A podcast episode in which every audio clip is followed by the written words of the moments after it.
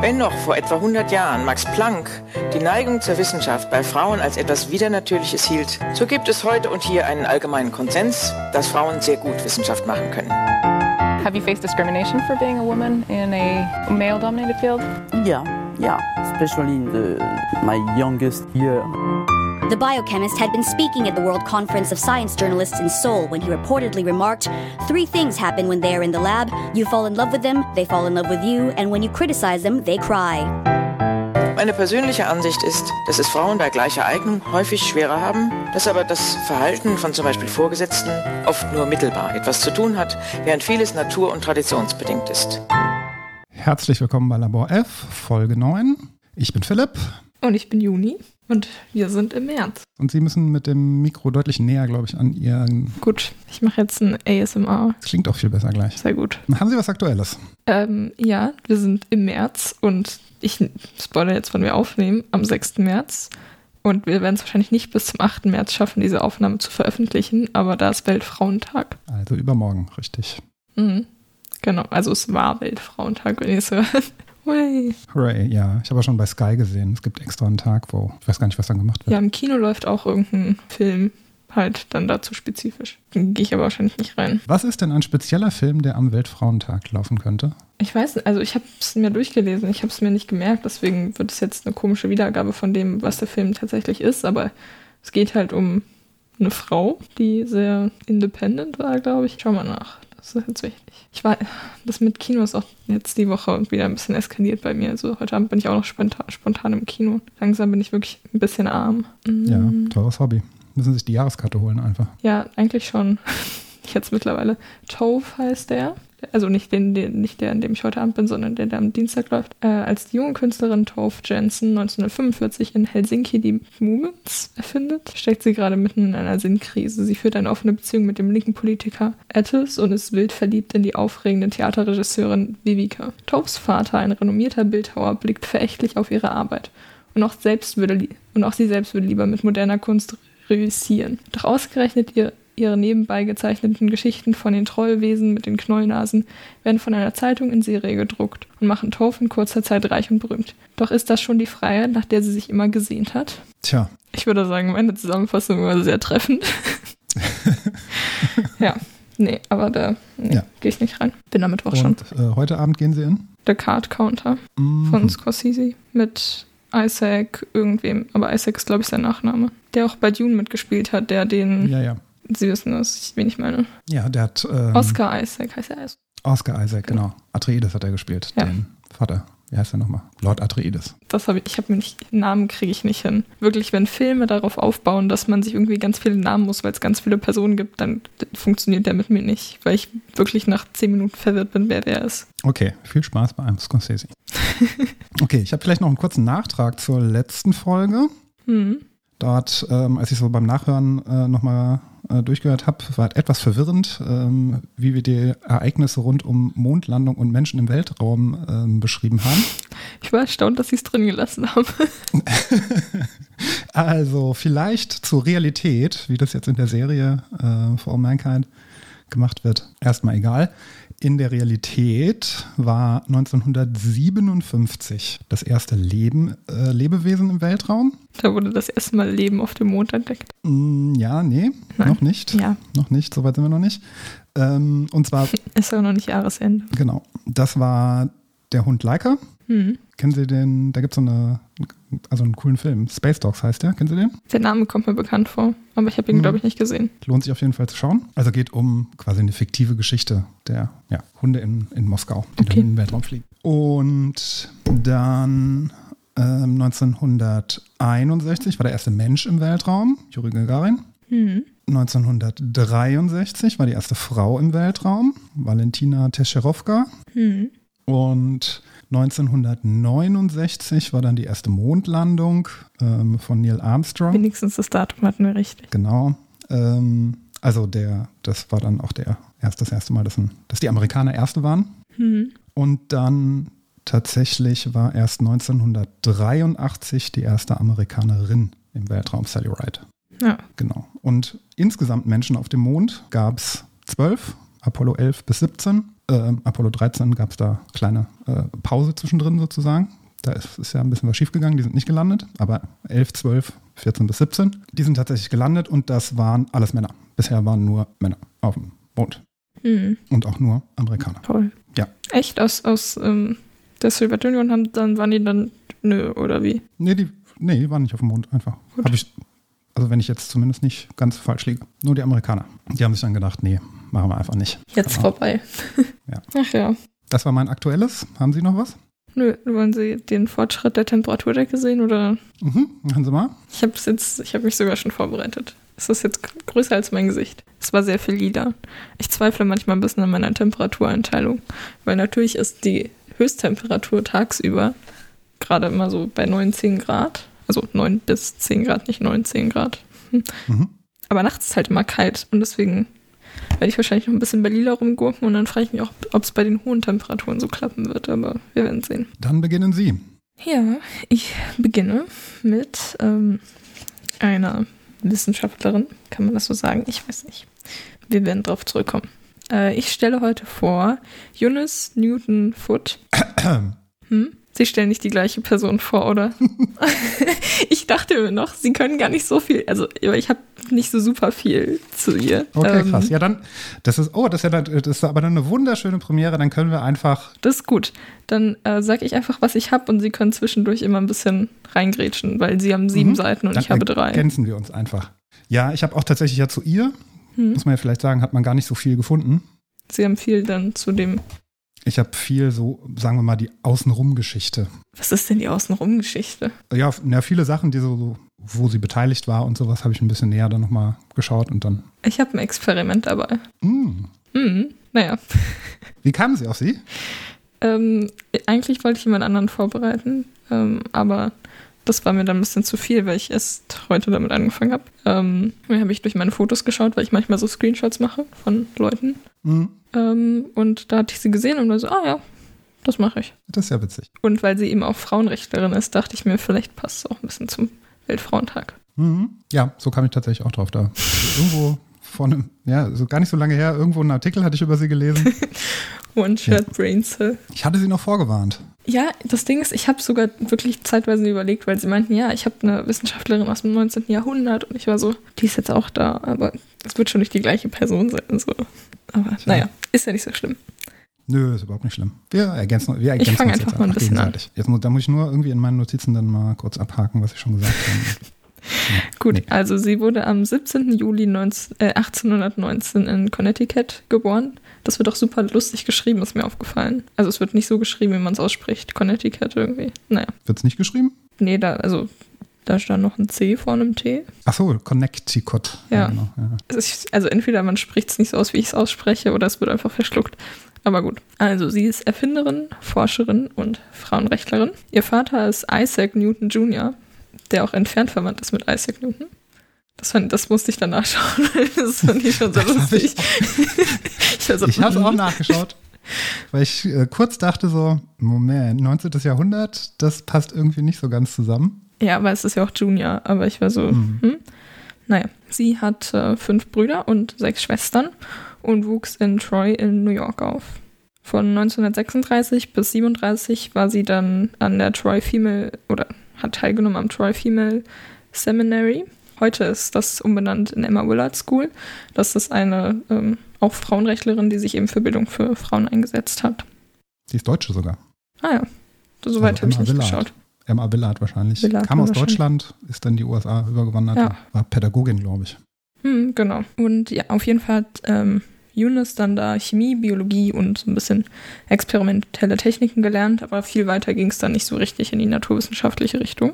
Haben Sie irgendwas noch dazwischen? Ich würde jetzt weiter zur Hochzeit gehen. Ja, da habe ich ein bisschen was dazwischen. Ja, gut, ein bisschen dann. ist relativ viel. Ähm, denn man muss sagen, also das war eine relativ gute Schule oder eine sehr gute Schule, muss man so sagen, Mhm. auch zu der Zeit. Die Eltern waren wohl auch äh, sehr wohlhabend. In irgendeinem Artikel habe ich das Wort Ostküstenadel gefunden. Echt? Also es gab natürlich keinen Adel in den USA dann, aber Das war so in Anführungszeichen geschrieben. Also war wohl eine sehr wohlhabende Familie insgesamt. Auch die ähm, Eltern wohl auch gebildet oder zumindest der Vater wahrscheinlich. Das ist jetzt eigentlich richtig schrecklich, weil sie jetzt richtig gut vorbereitet sind und man dann immer sieht, wie schlecht ich vorbereitet bin. Wo ihre Lücken sind, genau. Hm. Ähm, nee, ich habe also ich habe noch ein bisschen zum, zu dieser Schule, weil ich die da ähm, ein bisschen was gefunden habe. Okay. Zu dieser, dieser Troy Female Seminary. Die hatte, ähm, hatten damals auch eine Zusammenarbeit, also wie schon der Name sagt, es war eine Mädchenschule oder Frauenschule. Ich glaube wahrscheinlich, ich schätze, das war so Highschool-Niveau, da stand jetzt von dem Alter her, in dem ähm, da die Schülerinnen waren, stand dann nichts. ja, also das, was ich gefunden hatte, wann sie da war, war ja so spätes Teenageralter.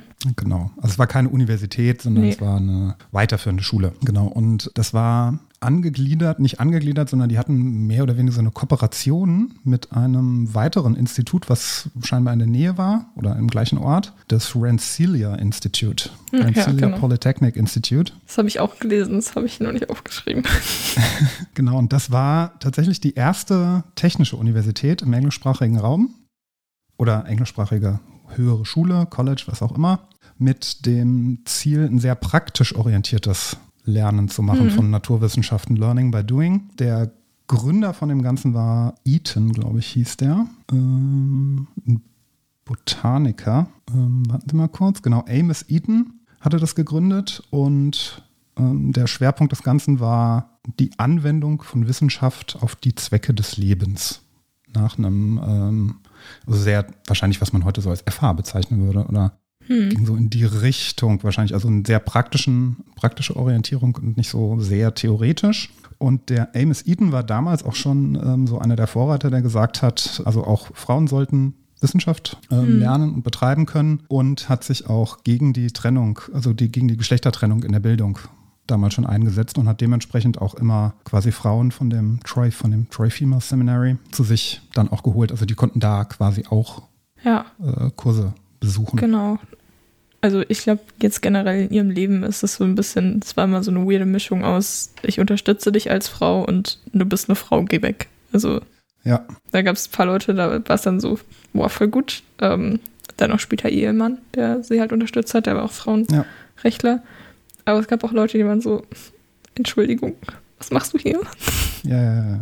Also ich habe, und, und zu dieser Troy Female Seminary habe ich auch noch gefunden, die Schwester der Gründerin dieses Troy Female Seminary war wohl auch begeisterte Naturwissenschaftlerin und hat dafür unter anderem gesorgt, dass da ein Chemielabor in der, in, dem, in der Schule entsteht, und zwar für die Studentinnen und Schülerinnen.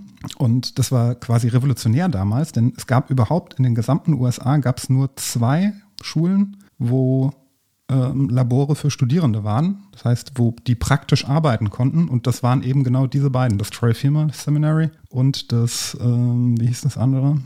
Rensselaer Polytechnic Institute. Oh je. Also das war, ja gut, aber muss man natürlich sehen, die USA damals, also wir, wir sind gerade Mitte 19. Jahrhundert irgendwo, das ist äh, wissenschaftlich noch nicht, also den Stand der Wissenschaft sind noch weit hinter den Europäern damals zurück. Ja, So kurz, kurz hinterm, nach dem Unabhängigkeitskrieg, kurz vor dem Bürgerkrieg.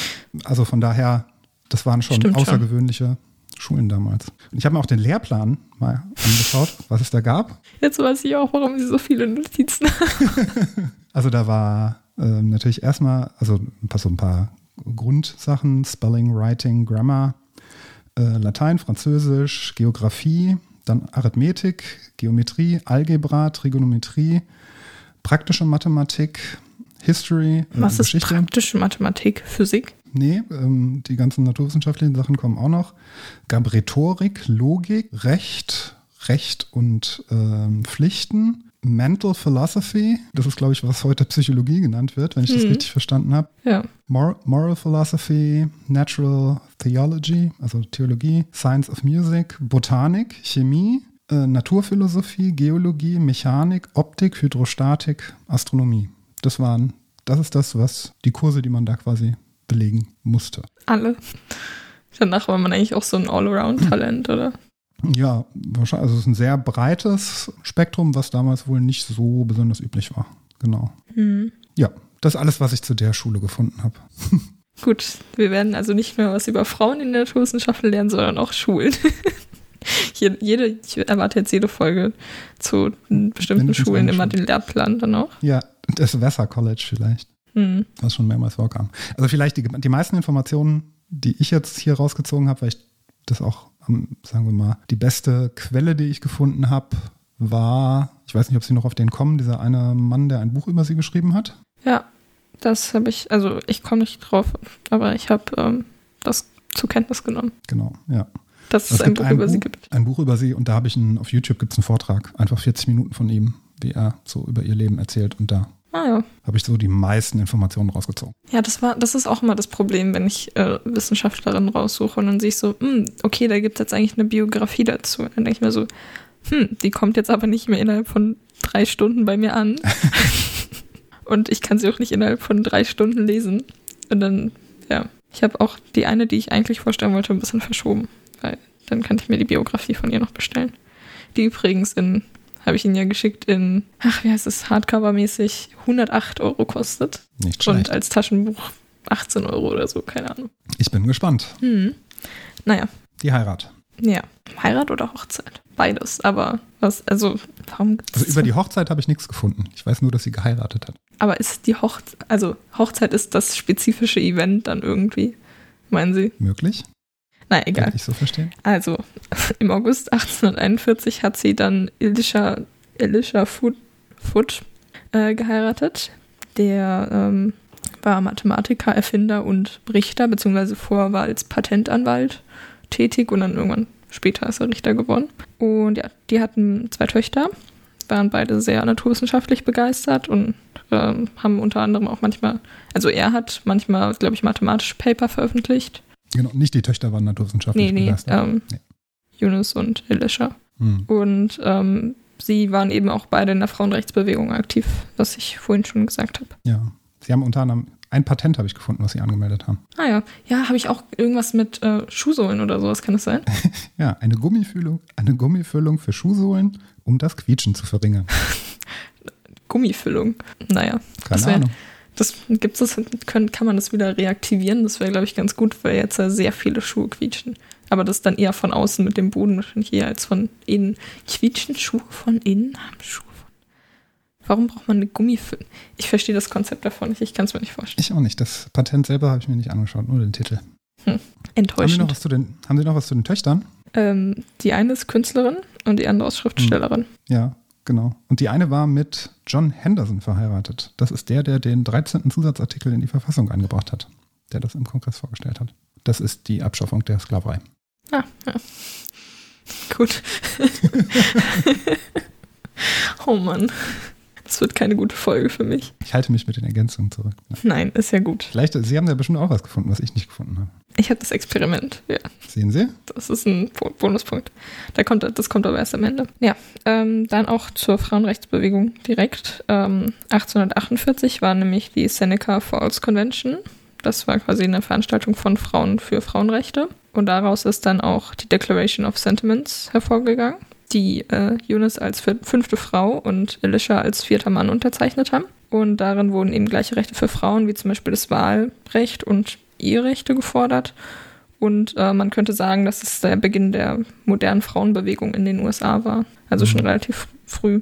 Und es hat sich auch, ähm, zumindest die Einleitung, hat sich an der Declaration of Independence orientiert. Und das fand ich ganz lustig, weil erstens ähm, spreche das immer in so einem Rhythmus aus, weil das bei Hamilton vorkommt und das ist ja in einem Rhythmus, weil es ist ja ein Musical.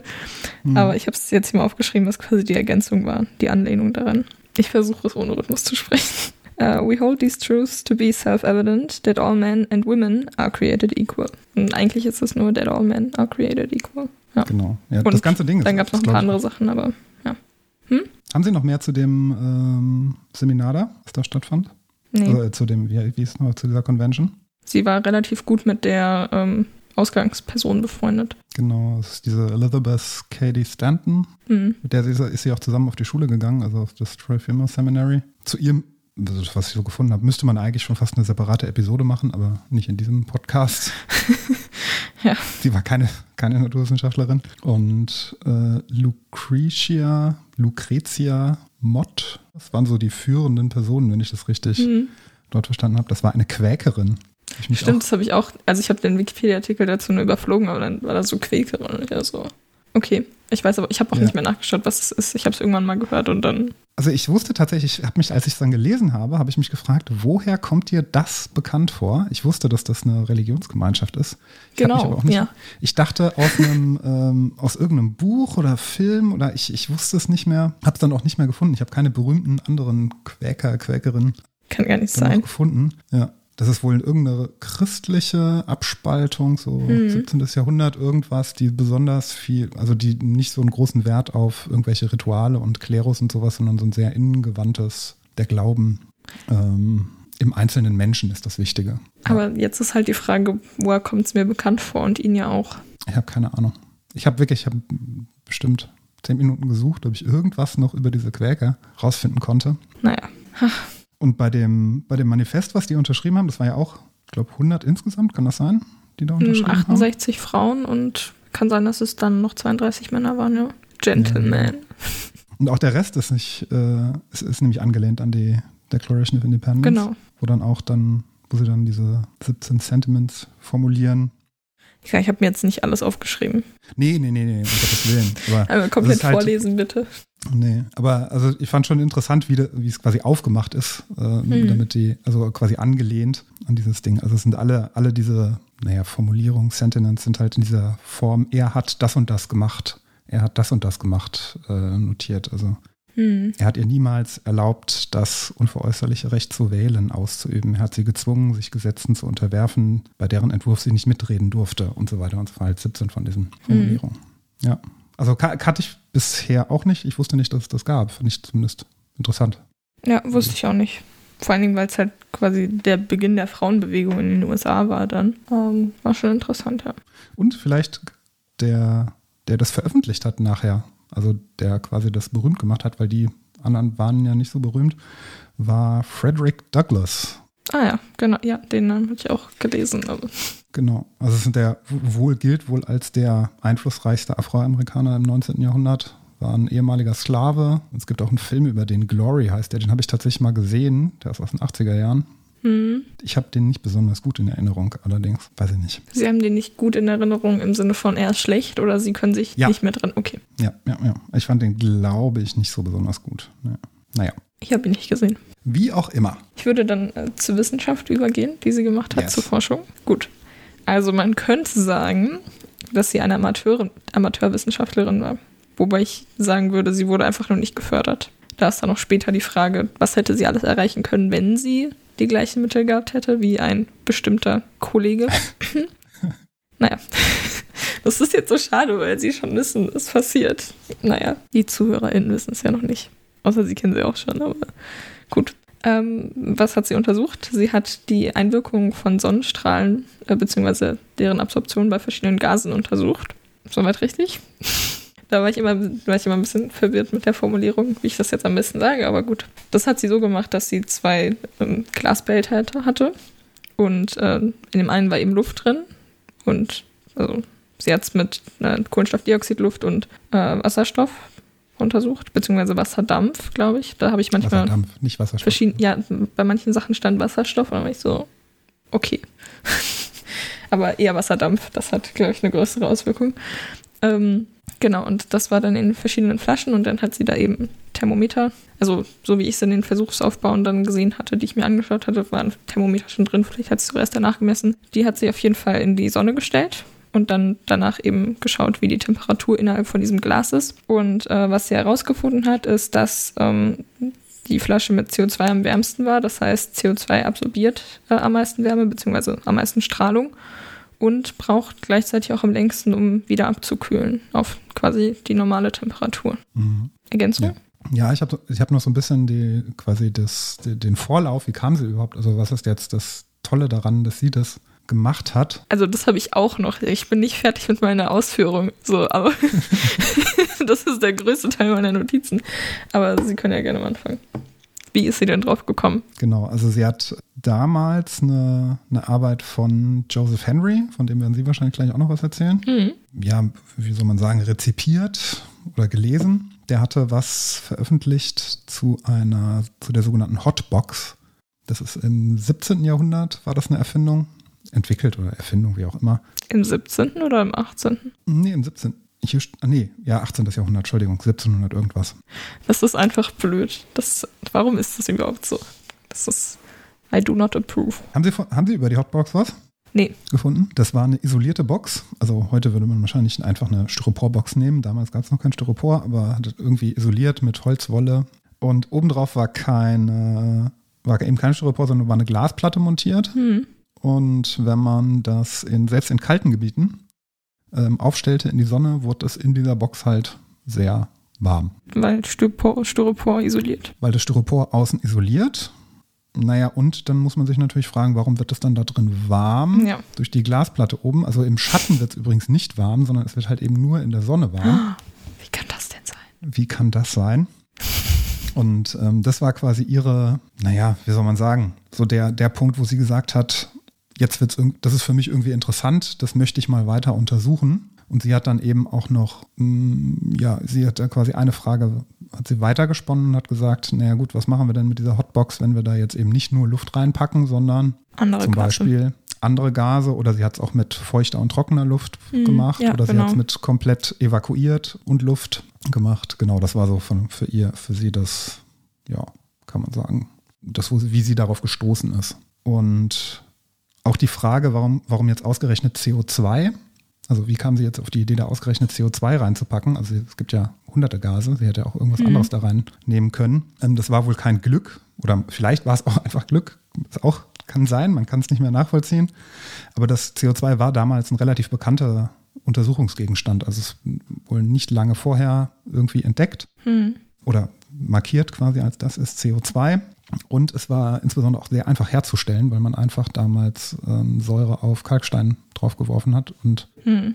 dann wurde halt CO2 freigesetzt. Genau. Ich habe mir sogar vorhin extra nochmal die Reaktionsgleichung dazu aufgeschrieben. Fürs Experiment dann. Ähm. Naja, äh, soll ich weitermachen? Okay.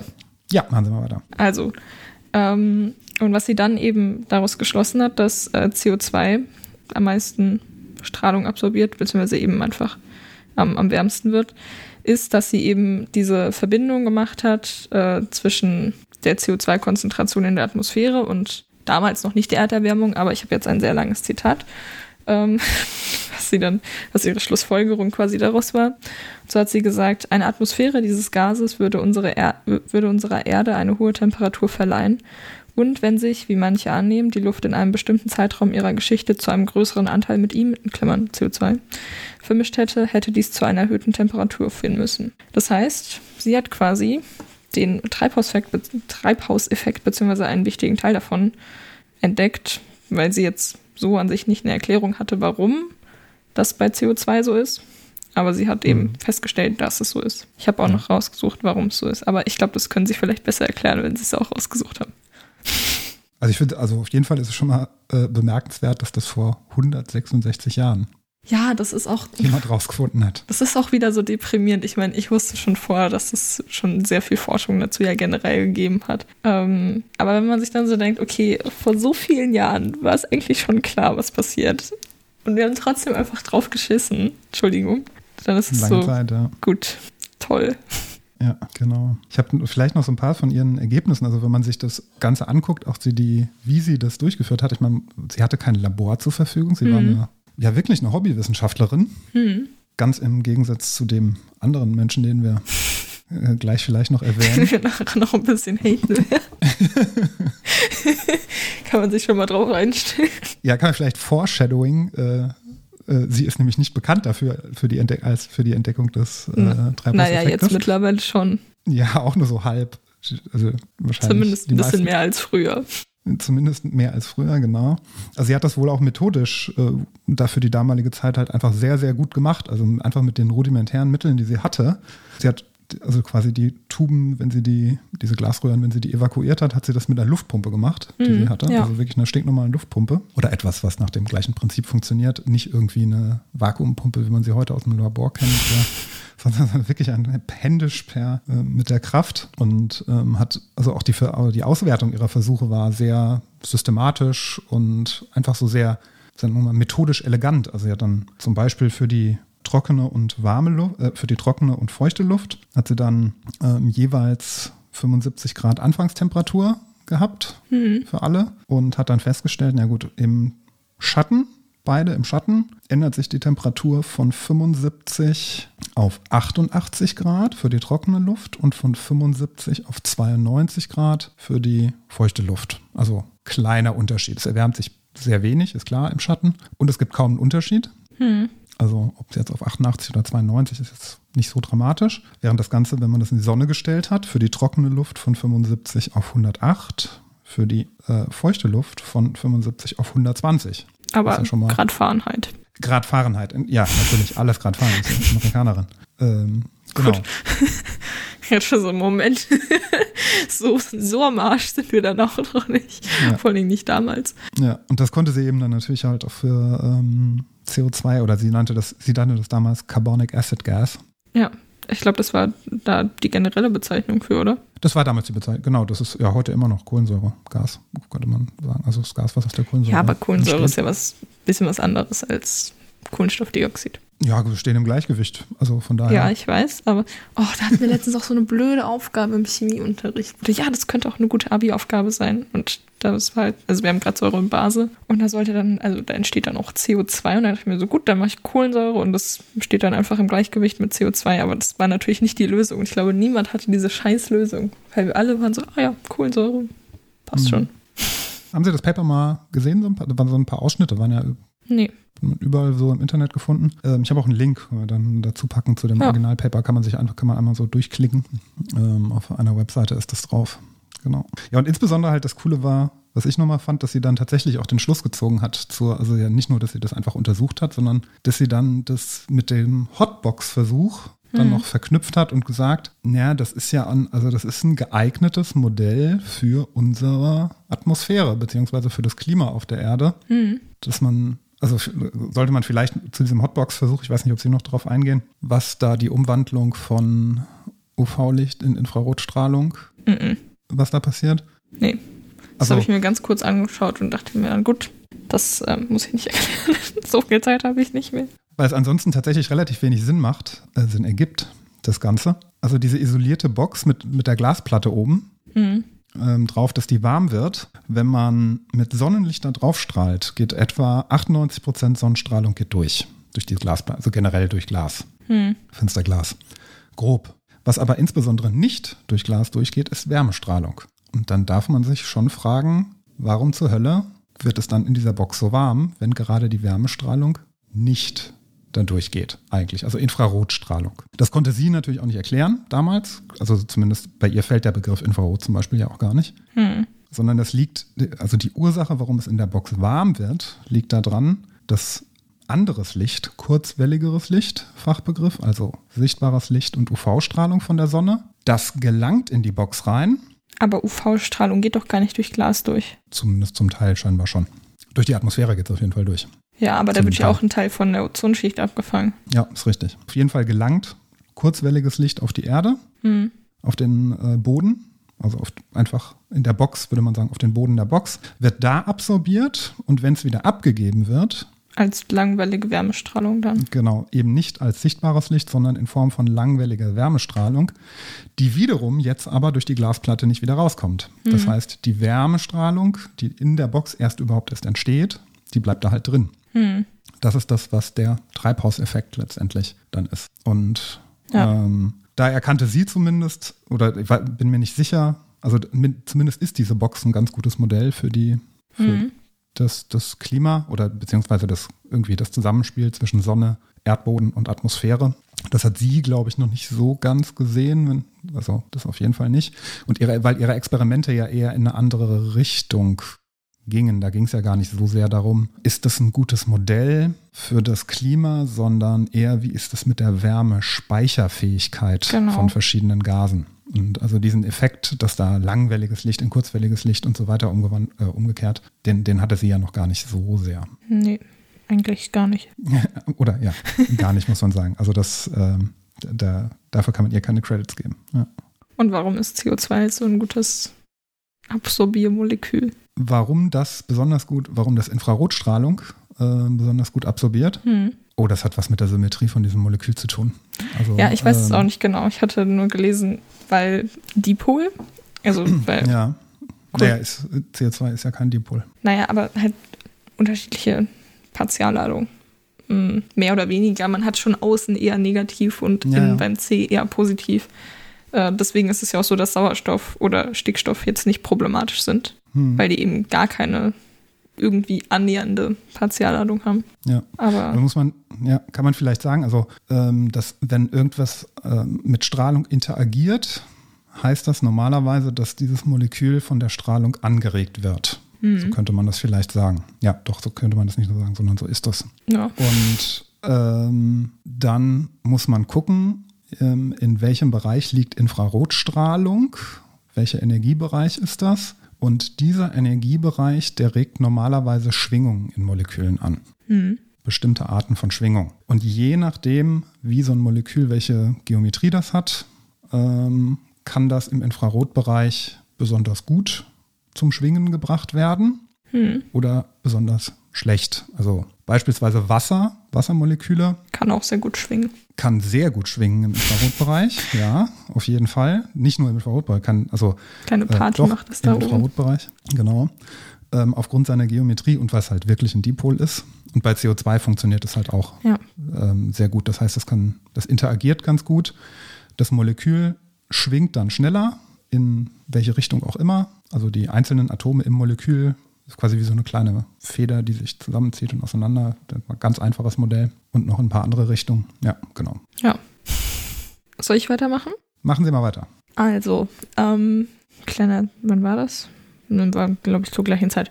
Naja, 1856 war dann der Jahrestag der American, Associ Associ der American Association for the Advancement of Science, kurz AAAS. Das ist ein sehr gutes Wort. Das kann ich sehr gut Ja.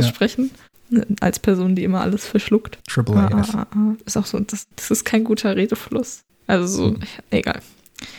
Und ähm, sie wollte da auch ihre Ergebnisse vorstellen, beziehungsweise das Paper, was sie hatte, wurde quasi auch zugelassen, sage ich mal. Sie durfte es aber nicht selbst vorstellen, sondern es wurde vorgestellt von Joseph Henry, den Sie vorhin schon erwähnt haben, ähm, der eben Physiker war und auch Mitbegründer des Smithsonian tatsächlich. Ja, war der erste Präsident, glaube ich sogar. Das weiß ich nicht, aber Mitbegründer reicht, das ist auch schon was Gutes. Genau. Das ist also eine der, eine der größten Institute, Mhm. also das, oder das Pop, ne, sagen wir mal, bedeutendste Ich glaube, das Ja. kennt man, oder? naturwissenschaftliche Institut, was es in den USA gibt. Mhm. Auch diese ähm, American Association for the Advance of Science ist die, im Prinzip die größte wissenschaftliche Gesellschaft in den USA. Mhm. Die bringen das Science Magazine. Ja. äh, Und da habe ich jetzt zwei verschiedene Informationen. Weil auf ein paar Seiten stand, dass sie nicht vorstellen durfte, weil sie eine Frau war. Und auf ein paar Seiten stand, eigentlich war es, es war zwar unüblich, aber es war auch nicht unmöglich, dass Frauen vorstellen. Und da ist dann eher die Frage ungeklärt, warum sie selbst nicht vorgestellt hat. Ja, das habe ich aber auch. Ich habe ich hab die zweite Information auch nur gefunden. Das ist, die durften Mitglieder auch der Ja, genau. AAS sein, aber es war unüblich, dass sie die Forschungsergebnisse. aber vielleicht ist es auch so ein unüblich in Anführungszeichen so. Unüblich. Ja, also sie war Naja. tatsächlich, es ist, die war die, die erste Frau auf jeden Fall. Das war der erste Aufsatz von irgendeiner Frau, der überhaupt dort Mhm. vorgestellt wurde. Und bis ins 20. Jahrhundert hinein auch der einzige von einer Frau auf dem Gebiet der Physik. Das wusste ich nicht. Ja, also vielleicht zu diesem, haben Sie zu Joseph Henry noch was? Äh, nicht zu ihm direkt, nur zu seinem Vorwort. Ah, ja, das Vorwort können Sie gleich, noch- ja, das natürlich auch noch. Ähm, also den hat sie kennengelernt tatsächlich an dem Rensselaer Institute, der war da Hm. ähm, auch, entweder Dozent oder vielleicht auch Student zur gleichen Zeit, ich weiß es nicht. Und er galt damals tatsächlich als bedeutendster amerikanischer Wissenschaftler. Also das war Ja. der, die Ikone in den USA, was Naturwissenschaften angeht. Nachdem ist auch die Einheit für die Induktivität, Henry, nach dem benannt. Das sollte ich eigentlich wissen, oder? Das sollten Sie eigentlich wissen. Oh, das ist jetzt schon ein Jahr her. Kann man das noch mal wieder vergessen? Haben Sie schon in die Physikkurse reingeschaut? also ganz kurz, wir haben am Mittwoch Physik geschrieben. Und das war, also ich glaube, es war für alle eine kleine Katastrophe. Aber ich habe ja auch eine relativ große Fallhöhe gehabt. Und das Lustige ist, ich habe die gleiche Klausur, also zum gleichen Thema auch im LK mitgeschrieben, letztes Mhm. Halbjahr. Da hatte ich sechs Punkte. Okay, schauen wir mal. Hm, Vielleicht wären es jetzt auch wieder sechs Punkte. Wir werden sehen. Ich sag mal so, 20 von 50 Punkten habe ich auf jeden Fall sicher schon mal nicht. Oh, Sie haben noch nicht reingeschaut. dann wird es schwierig mit sechs Punkten, würde ich sagen. Aber Wir werden sehen. haben wir schon den Titel Ihrer Arbeit genannt? Nee, wollen Sie oder soll ich? Machen Sie. Ähm, ihr Paper hieß Circumstances Affecting the Heat of the Sun's Rays. Sehr aussagekräftiger Titel. Darunter findet man das auch. Hm. So, wie hat er denn Ihr Paper eingeleitet? Das war, das war ein bisschen sketchy, fand ich. Also der erste, der erste Satz war gut, der zweite Satz war weird, aber ich glaube, man muss es auch im Sinne der Zeit sehen. Ich würde auch sagen, Also ich lese mal vor, äh, auch ins Deutsche jetzt übersetzt. ja, ja. Äh, die Wissenschaft hat kein Land und kein Geschlecht. So, top. Die Sphäre der Frau umfasst nicht nur das Schöne und Nützliche, sondern auch das Wahre. ich glaube, es sollte ein Kompliment sein. Ich glaube auch. Aber so trotzdem. Man Jetzt, also es wahrscheinlich heute heutzutage würde man sich einfach, also wenn das jemand sagen würde, dann wäre man so, okay. Ja. Ich glaube, das wäre so, wenn, Sie wissen wahrscheinlich nicht mehr, wer Rainer Brüderle ist, aber wenn Rainer Brüderle einer Frau ein Kompliment machen würde, würde er es wahrscheinlich so machen. Den Namen kenne ich aber. Ehemaliger Politiker. Okay. Gut. Also er, er würde heute sehr aus der Zeit gefallen werden. Vielleicht bin ich auch ganz froh, dass ich ihn nicht mehr kenne. Wann war der Politiker? Ich glaube, wann hat er aufgehört, muss man sagen. Das ist wahrscheinlich so, ich schätze mal so vor zehn Jahren, fünf bis zehn Jahren, irgendwo dazwischen. In welcher Partei war der? FDP. ja. Aber damals, sagen wir, sagen wir mal, es war als Kompliment gemeint. Ich glaube, damals war es die höchste Form der Ehrung. Ich weiß nicht. Ja. Also es ist ja auch so, dass ähm, damals, also jetzt denkt man sich so, wow, ihr Mann war, hat sich für Frauenrechte eingesetzt. The way. Bare Minimum. Aber damals war es halt eine krasse Sache, so deswegen. Ja, ja. ja. War, war nicht üblich. Ja. Haben Sie noch was zu dem Aufsatz? Ja, Ja, dann machen Sie. der wurde nicht im jährlichen Proceedings äh, der American blablabla veröffentlicht. Hm. Ähm, ich habe ich hab immer nur die Abkürzung jetzt aufgeschrieben, weil sonst wäre es wirklich zu lang geworden. Meine Ja. ganzen Notizen der American Association for the Advancement of Science. Äh, er erschien aber im gleichen Jahr im American Journal of Science and Arts, was auch sehr bekannt war, glaube ich. Der Aufsatz von Ihrem Mann erschien übrigens in dem. Ja, genau. Der hat auch seinen, seinen Vortrag da halten dürfen. Selbst. Ja, ja, ja. Ja, ansonsten wäre ich quasi fast fertig. Ich weiß nicht, also ich würde jetzt mich über diesen anderen Typen aufregen. Aftermath müssen wir noch machen. Also was für Effekte hatte Ja, Ihr da Paper? können Sie gerne mal anfangen. Da, ja. Ich gucke gerade mal, ob es irgendwas gibt, was ich, noch- was ich noch ergänzen wollte. Aber ich glaube, die Experimente sind auf jeden Fall ganz gut beschrieben. Also es gibt so ein paar Reaktionen, habe ich noch recherchiert, auf Ihr Paper zu der Standen die Zeit. dann auch hinten immer so in so zwei Sätzen drauf und dann so der Name unten drunter mit so, wie so bei Buchrezensionen. Das finde ich auch so nervig, wenn man ein Buch hat und dann steht hinten kein Klappentext drauf, sondern einfach nur so Rezensionen und also ich will nicht wissen, wie ihr das Buch findet. Ich will wissen, worum es geht. So, Hm. naja. Also die Reaktion. Scientific American ähm, hat es relativ positiv bewertet. Ähm, Vier von was heißt fünf. relativ positiv? Nee, hat es sehr positiv bewertet. Fünf von Hat fünf. auch, ja, 5 von 5. Hat auch gesagt, ähm, ja, ist auch ein äh, super Zeichen, dass Frauen sehr wohl Wissenschaft machen können. Denn während die Männer nur Theorien aufgestellt haben, aber die zum Beispiel auch gar nicht mit den Experimenten bestätigen konnten, ihre Theorien, hat jetzt mal eine, ist jetzt mal eine Frau hingegangen, hat einfach Experimente gemacht und tatsächlich was gefunden, nämlich unter anderem auch eine Erklärung für ein Problem, was es damals gab. Das ist ja auch das, was Sie eben schon gesagt hatten in dem, in dem in der Conclusion des Artikels, wenn man so will, dass das bei bestimmten Zeitraum in der Geschichte auch zu einem größeren Anteil an CO2, dass das auch eine Temperaturveränderung haben sollte für den Planeten, fürs Klima. Und tatsächlich war damals beispielsweise war für die Zeit des Devon, Devon, Devon, ist ein Erdzeitalter, 400 Millionen Jahre her, da war es deutlich wärmer als heute.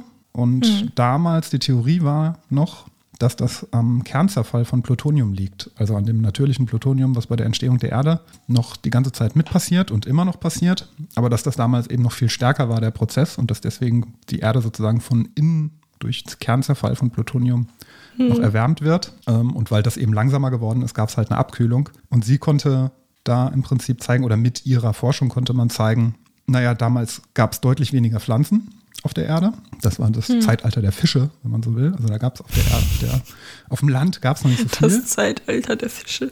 Ja, auf dem Land gab es nicht so viel. Also ein paar Algen wird es doch bestimmt gegeben haben. Ja, was, keine Ahnung. Auf jeden Fall gab es nicht große Bäume oder Regenwälder oder sowas. Mhm. Und wenn Pflanzen kein CO2 halt speichern können, dann gibt es halt noch relativ viel CO2 in der Atmosphäre. Hm. Und äh, dementsprechend äh, würde das dann dafür sorgen, dass es ein bisschen wärmer wird. Können wir mal gucken, ob das stimmt. Wir sind ja gerade dabei, auch den Pflanzenbestand auf der Erde wieder auf das Niveau zu bringen von damals. Das sehen wir dann. Und gleichzeitig noch extra zu erwärmen. Also Ja, wir machen hier also richtig Hardcore-Testing. ja, also Geoengineering auf jeden Fall gutem Niveau. Können wir dann in 200 Jahren können wir mal gucken, ob sie recht hatte. Mal sehen. Nee, in 200 Jahren kommen dann so Delfine und gucken, ob sie recht hatte. Weil alle Menschen einfach schon tot sind. Zeitalter der Fische kommt wieder. Delfine sind Säugetiere. Ach, stimmt, verdammt. Die gab es damals noch nicht. Naja. Hm, naja, dann, äh, dann kommen Haie um die Ecke und Hm. ein Seepferdchen. Wobei Seepferd- Seepferdchen sind auch kein, haben, legen die Eier? Nee, die haben, oder? Seepferdchen sind, glaube ich, Fische. Das google ich jetzt. Es sind keine Quallen. Oh, Quallen. Ich bin Fan von Quallen. Ich glaube, es sind Fische. Wir werden es herausfinden. Ja, Knochenfische. Ah, sehr gut. Echt? Die kriegen die Kinder. Wahrscheinlich wie alle anderen Fische auch. Ja, aber alle anderen Fische legen das doch einfach nur hin. Bei Seepferdchen ist doch so, dass das Männchen dann immer so einen Beutel hat. Das sind quasi Unterwasserkängurus. Das ist ein guter Titel. Das merke ich mir, das schreibe ich mir auf. Wasserkängurus. Das hat gar nichts mit unserem Thema zu tun. Nein. vorhin war auch noch irgendwas Lustiges. Mm, Joseph Henry vielleicht noch ganz kurz. Der hat nämlich auch, bei dem kam es auch zu einem Umdenken. Hm. Der war früher ein sehr, sagen wir mal, Befürworter von fossilen Energien. Sagte irgendwie, das ist Gott gegeben, dieses Wunder, Wunderzeug Öl. Und rückte dann so ein bisschen davon ab. Er sagte nämlich, oder er erkannte, hat in irgendeinem Aufsätze, Aufsatz geschrieben, dass es ein Limit für CO2 in der, in der Luft geben müsse, damit dies keine Effekte auf das Klima hat. Hm. Und das ist jetzt 150 Jahre. Und erst 100 Jahre später gab es überhaupt hier dieses Grenzen des Wachstums vom Club of Rome. Also das war schon deutlich, deutlich früher bekannt, dass da irgendwo ein Limit Hm. vermutlich ist. Äh, Genau. Seepferdchen-Update. Die, die Weibchen legen einfach nur die Eier in den Beutel. Aber jetzt will ich wissen, wie ein Seepferdchen-Balztanz aussieht. Das hat, hat, hat sich sehr lustig gelesen.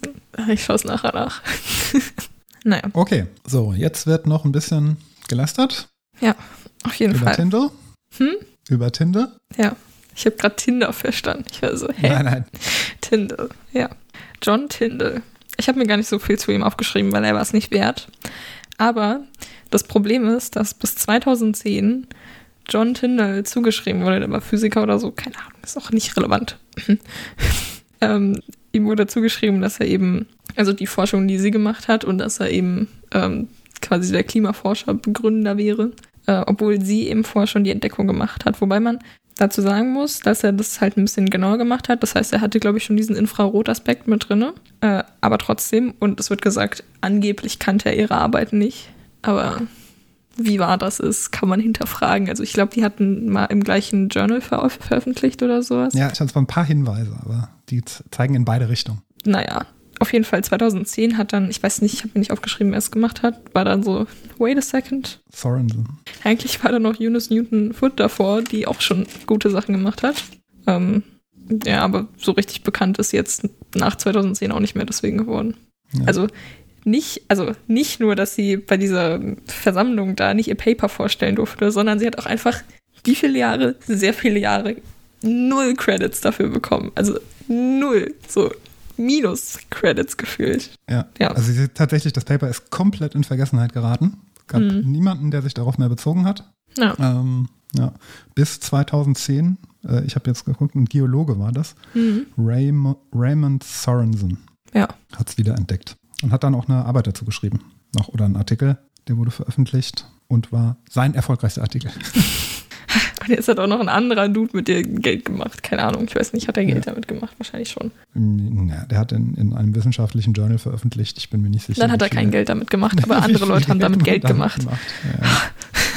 2018 war auch die, das erste Mal überhaupt irgendeine Würdigung auf dem Symposium der University of California. Ja. Okay, ja. Würdigung, Würdigung hat sie halt leider gar keine. Hm. Ähm, das ist ja mal mein Lieblingspart. Es gibt aber einen Kurzfilm, Jonas. Hm. Elf Auch Minuten auf YouTube habe ich mir 2018, angeschaut. Fand ich so semi-gut. Den habe ich nicht gesehen. Wenn Sie nach elf Minuten Zeit haben, ich kann's ja, äh, kann den Link ja schicken, den können wir auch in die Shownotes dann packen. Kann man sich mal anschauen. Ja, vielleicht noch zu diesem John Tyndall. Ähm, also der Name ist tatsächlich, wenn man sich zumindest ein bisschen mit dem Thema beschäftigt, kennt man den wahrscheinlich. Das gibt in Großbritannien gibt es ein Institut, was nach ihm benannt ist. John Tyndall Atmospheric Institute, irgendwas, keine Ahnung, Mhm. for Climate, sonst was. Und jetzt gibt es dann natürlich, die, ist die Frage, wer war jetzt Erster? Ähm, das kann man heute auf jeden Fall ganz klar sagen. Sie war Erster, also ihre Arbeit war 1956 und er hat zum ersten Mal 1959 Hm. irgendwas zu dem Thema gemacht. Also definitiv war sie die erste. Und jetzt nach, bei der Frage, kannte er ihre Arbeit? Da gibt es so zwei, also gibt, gibt Argumente dafür und dagegen. Dafür vielleicht, also beziehungsweise dagegen. Nein, dafür, dagegen, keine Ahnung was. Ich äh, kann mal einfach mal so ein paar Fakten aufzählen und da kann sich jeder selbst ein Bild darüber machen. Also der war bekannt auf jeden Fall als ziemlicher Sexist. Ähm, Ja, der glaubte stimmt. tatsächlich, Frauen haben in der Wissenschaft einfach nichts verloren. Die sind genetisch nicht dafür gemacht, äh, irgendwas äh, mit Wissenschaft zu tun zu haben. Das war auf jeden Fall schon mal bekannt. Hm.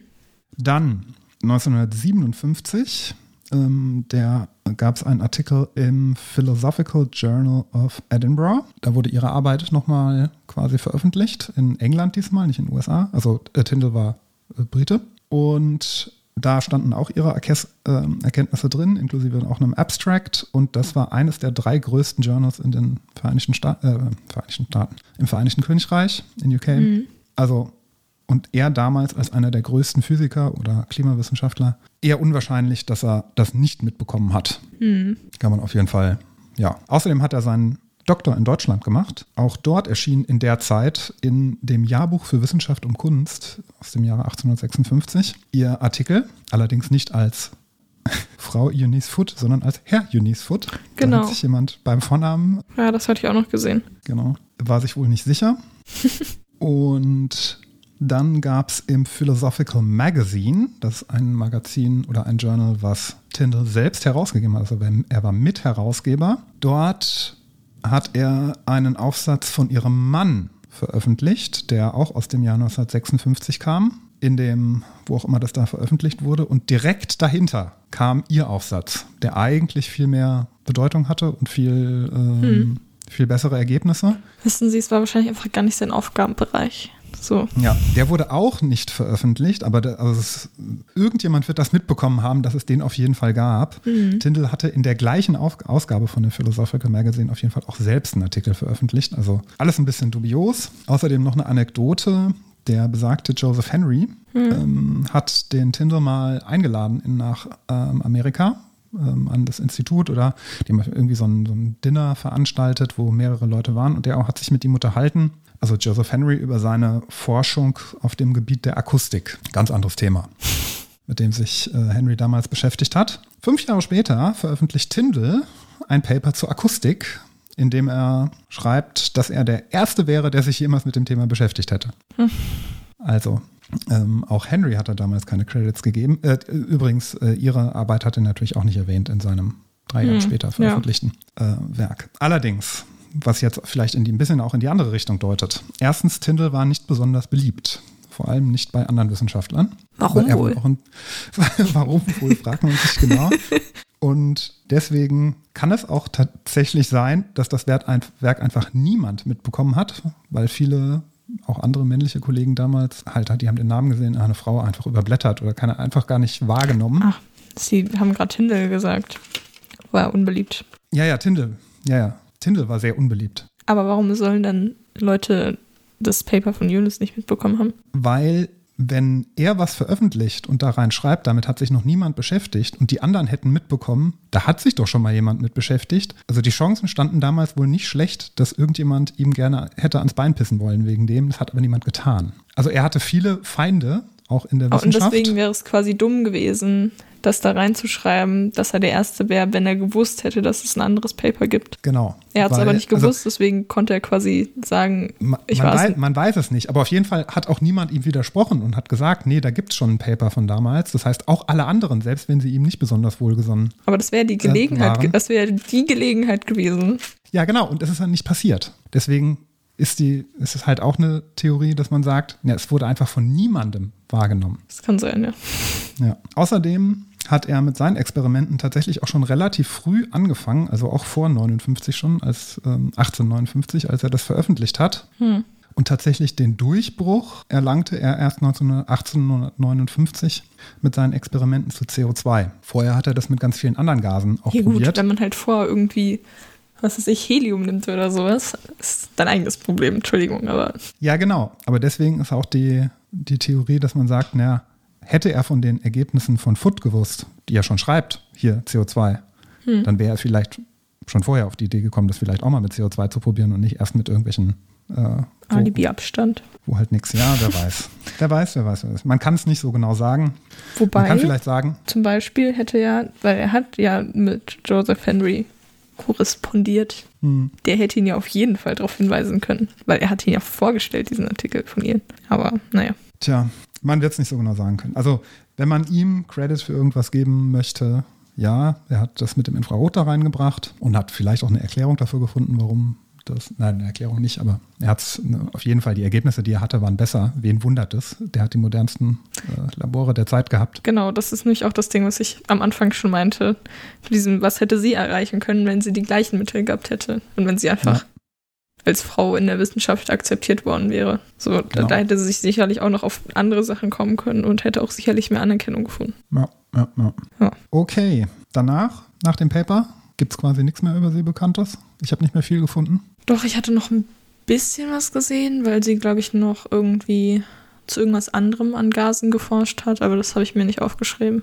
Also es gab noch einen weiteren Artikel on a new source of electrical excitation. Ein ganz anderes Thema. Ja, Es gab noch drei weitere Patente, ähm, die sie eingereicht hat und vermutlich hat sie auch viel mit ihrem Mann zusammengearbeitet bei Patenten, die er dann eingereicht hat. ja, Und 1888 ist sie gestorben. genau, mit 69 am 30. September. Genau. Und das war Eunice Foot. Ja, ich habe noch das Experiment. Uh, stimmt. Ja, man kann nämlich ganz einfach zu Hause ähm, auch selbst nachvollziehen, zumindest so ein bisschen, was sie gemacht hat. Und zwar braucht man dafür mh, drei Flaschen, ein Küchenthermometer, Backpulver, Essig und optional einen Trichter. Und jetzt beschreiben Sie uns, was man mit dem ganzen Zeug macht. Ja. man, man lässt es einfach stehen und hofft, dass es selbst irgendwas macht. Nein. Ähm, man könnte jetzt natürlich schon drauf kommen, was man macht. In die erste Flasche macht man Luft, beziehungsweise da ist im Normalzustand auch schon Luft drin. Ja. Die Flaschen sollten leer Aber- sein. Genau, man, Ähm. man entleert das Wasser da drin oder was auch immer sonst. Ja, jeder, jeder hat doch ein paar leere Flaschen zu Hause oder so. Sie sollten auch durchsichtig sein. Ähm, Hm. Das wäre vielleicht auch noch gut. So, und in die zweite Flasche wollen wir jetzt äh, CO2 bekommen. Wie macht man das? Dafür braucht man das Backpulver und den Essig. Und das füllt man in die dritte Flasche. Dabei entsteht CO2. Man sollte aufpassen, es kann sehr leicht überschäumen. Ähm, und ja, damit das ganze CO2 nicht direkt entweicht, macht man am besten den Deckel drauf, bis es fertig ist. Man sollte aber also so, so nicht so ganz zumachen, nur so ein bisschen. Weil sonst fliegt aber auch die Flasche um die Ohren. Bitte mit Plastikflaschen machen. Ja, das wäre, glaube ich, von Vorteil. Und dann kann man einfach, wenn, also da sind erstmal ganz viele Blasen und dann irgendwann sind weniger Blasen. Also man sieht es dann, kann man das CO2 in die zweite Flasche gießen, sozusagen, weil CO2 ist noch ein bisschen schwerer als normale Luftzusammensetzung. Das heißt, man muss einfach so reinkippen, was immer sehr lustig ist, weil man ja Gas kippt und man sieht es nicht, aber das haben wir auch mal in Ja. der Science AG gemacht. Kerzen mit ausgießen. Kerzen, Kerze auspusten oder auszünden. Auszünden. Naja.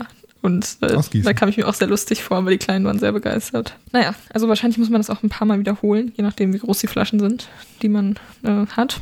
Und wenn man dann fertig ist, macht man beides zu, stellt es in die Sonne und äh, kann dann nach einiger Zeit, ich weiß nicht, wie lange es dauert, aber ich glaube nicht so lange. Also ich glaube, so eine, man kann ja auch zwischendurch immer mal messen. Äh, genau, und dann kann man die Temperatur messen. Was da am sinnvollsten wäre, ist, dass man ein Loch im Deckel hat.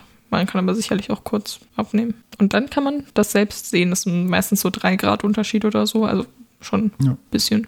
Ich glaube, sie hat in fünf Minuten Abständen oder sowas hat sie die Temperatur bestimmt damals bei ihren Experimenten. Ja, das kann sein. Ja. Und in fünf Minuten Abständen hat sich die Temperatur immer so um 10 bis 15 Grad, am Anfang noch 15 Grad Fahrenheit allerdings. Oh Gott, Umrechnung Fahrenheit in, keine Ahnung. Will niemand. Mm, Und später dann nur noch so, ja, so 5 Grad Ja. Fahrenheit. Kann man sich jetzt selbst, ich glaube, was sind das durch, durch drei oder sowas? Keine Ahnung. Und die, Dif- die Differenz Fahrenheit sollten sowieso abgeschafft werden. Was ist das für eine Einheit? Das ist für eine Skala. wirklich kurios. Hm, Ja, das ist das Experiment. Sollte gut funktionieren. Ich habe es nicht selbst getestet. Nochmal Sicherheitshinweis, dass Keine Essig, Glasflasche, nee. ist wirklich nicht. Essig mit, was haben sie, Backpulver haben sie genommen? Ja, Ja, geht ja auch mit Brausepulver oder ke- keine Ahnung was. Backpulver haben meistens mehr Leute zu Hause als Brause. Außer man hat Kinder. Genau. Ja, also da entsteht relativ viel Gas. Nicht direkt den Deckel zumachen und warten, sondern ruhig ein Nee. bisschen. Also ein bisschen kurz überschäumen lassen. Dann den Deckel ganz langsam drauf drehen und auf jeden Fall nicht zumachen, damit auf jeden Fall noch so ein bisschen was rausflutschen Ja. kann. Aber man will natürlich auch nicht alles CO2 direkt verlieren, deswegen. CO2 ist schwerer als Luft, das heißt, das steigt nicht nach oben, das bleibt schon irgendwo drin Ja, eine längere Zeit. Von daher. kommt drauf an, wie oft man es wiederholen will. bisschen Risiko und dafür nur zweimal machen oder vorsichtig Genau. sein und viermal machen. Jawohl. Haben wir sonst noch irgendwas? Ich glaube nicht, oder? Ah, doch. Ähm, heute, also an unserem heute, nicht an eurem heute, ähm, kommt die oder die erste Folge der zweiten Staffel von äh, Mais Show. Die läuft im ZDF, ZDF My Think X oder so. Ah, okay. Hm. Das Ja. ist Funk ist das, ne? Mm, Nee, ZDF. Nee. Ganz normales. Okay. Ja, es ja, läuft entweder im Fernsehen um 21.15 Uhr oder man kann sich vorstellen in der Mediathek anschauen. Ab 18 Uhr, also seit sechs Minuten bei uns. Ich habe es noch nicht gesehen. Müssen Sie mal. Ich habe es jetzt auch noch nicht gesehen tatsächlich. Ne, die Folge natürlich nicht, aber Haben sie vor noch nicht. Die ähm, letzte Folge von der ersten Staffel fand ich sehr toll. Also die waren alle ganz toll. Eine Folge war auch zu Demeter. hm. Hm. also warum die mit Sch- Scheiße gefüllte Kuhhörner vergraben auf ihrem Acker. Ja, warum das. Äh, Sie hat wissenschaftlich erklärt, was da passiert, wenn man das macht und welche Energie des Mondes in, auf das Feld übergeht. nee, jetzt, also sie hat gesagt, das ist Bullshit. Äh, sogar eigentlich im wahr, wahr, wahren Sinne des Wortes. Sie hat halt, aber was halt auch interessant ist, also bei Demeter ist es ja so, dass dadurch, dass sie halt viel mehr mit Kumis düngen, dass der Boden halt eine bessere, äh, besseren Bodenwert, keine Hm. Ihr wisst, was ich meine. So, also der ist schon besser, einfach reichhaltiger, ne? Als wenn man die ganze Zeit Monokulturen da reinklatscht. Aber Ja, es ist ja nicht alles schlecht an Demeter, das kann man ja nicht sagen. dass man halt Kuhhörner mit Edelstein und Kacke füllt, ist, glaube ich, auch nicht der Way to go und dann dreimal drum rumtanzt. Ich weiß nicht, was Demeter alles macht, aber. Ja, doch, doch, den Dünger tragisch. rühren sie, glaube ich, auch energetisch. Für sehr lange, aber. Dann drehen sie es auf den Kopf und klopfen noch zweimal drauf. Ja, und natürlich, es wird natürlich auch verdünnt. Potenzieren es. natürlich. damit die Potenz dann gesteigert wird. Ja, toll. Okay, dann würde ich sagen, entlassen wir unsere Zuhörerinnen. Entlassen die. Es ist nicht, also man, man hat die Wahl auch vorher schon abzuschalten. Es ist nicht wie im Unterricht, dass man da einfach sitzen muss und leidet. Dann Ja. wünsche ich Ihnen viel Spaß im Kino. Vielen Dank. Das kann sie dann reinschneiden oder so. Ja. Und allen anderen bis nächste Woche. Bis nächste Woche, bis nächsten Monat. Bis nächsten Monat. Tschüss. Tschüss.